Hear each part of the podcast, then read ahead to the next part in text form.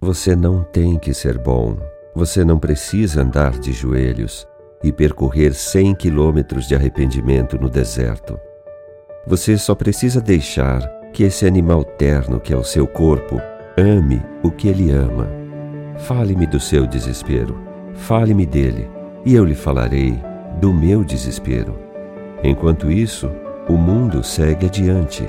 Enquanto isso, o sol e as gotículas cristalinas de chuva atravessam paisagens, pairam sobre os campos e sobre as árvores frondosas e sobre montanhas e rios. Enquanto isso, gansos selvagens voam de volta para casa nas alturas de um ar puro e azul.